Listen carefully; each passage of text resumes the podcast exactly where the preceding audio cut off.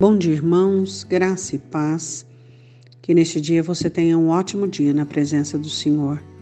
Que o Senhor te dê paz, te dê equilíbrio nas tomadas de decisões, sempre procurando ouvir a voz do Senhor e a voz do Espírito Santo. Hoje nós vamos meditar em um texto em 2 Crônicas, capítulo 31. Eu acho que você já ouviu falar de Ezequias, né? Ezequias foi um grande rei é, de Judá. E ele foi um rei do qual fez muitas reformas, onde é, a nação precisava muito da, das reformas e de tudo aquilo que ele fez. E no capítulo 31, versículo 21 diz: E toda a obra que começou no serviço da casa de Deus e na lei e nos mandamentos para buscar a seu Deus, ele a fez de todo o seu coração e prosperou. Que interessante, né? Você olhar para este versículo e ver a situação em que o escritor coloca o rei Ezequias, o homem que era cabal. Hoje nós temos visto muitas pessoas que desistem das coisas ou que mesmo não têm nem iniciativa para começar aquilo que é correto.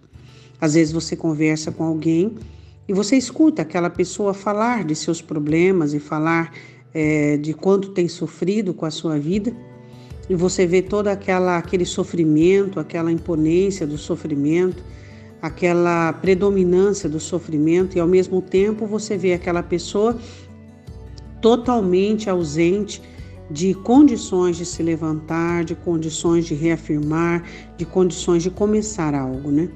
É, é muito importante nós entendermos que se nós quisermos mudar alguma coisa, em nossas vidas, nós precisamos ter força para começar algo.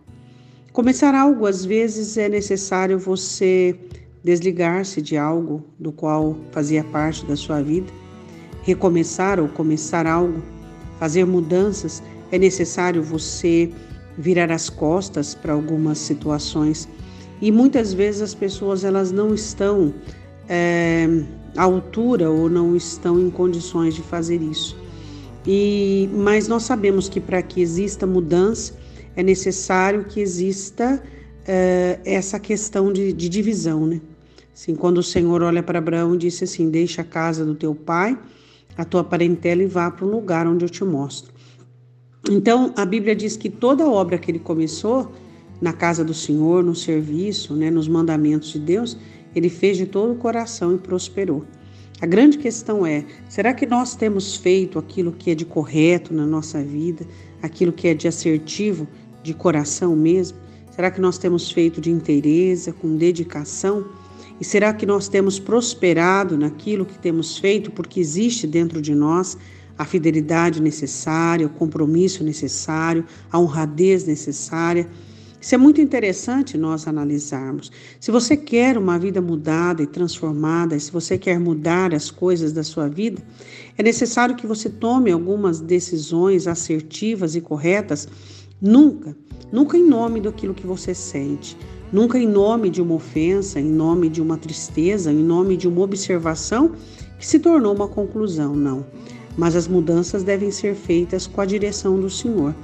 Infelizmente, algumas pessoas até atribuem a Deus alguns sentimentos que sentem, e esse sentimento nada tem a ver com Deus.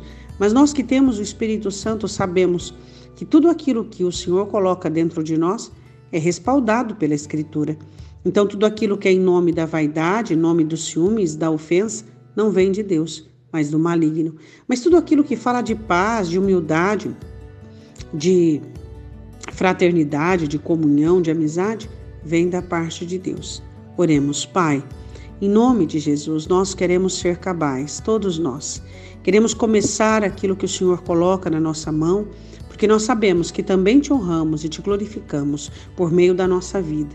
Nossa vida familiar, nossa vida no trabalho, tudo isso, Senhor, é feito para a tua honra e para a tua glória. E que todos nós que somos conhecidos pelo seu nome, todos nós que somos chamados pelo teu nome, Senhor, possamos ter dentro de nós, ó Deus, uma estrutura onde vamos começar as coisas e vamos terminá-las.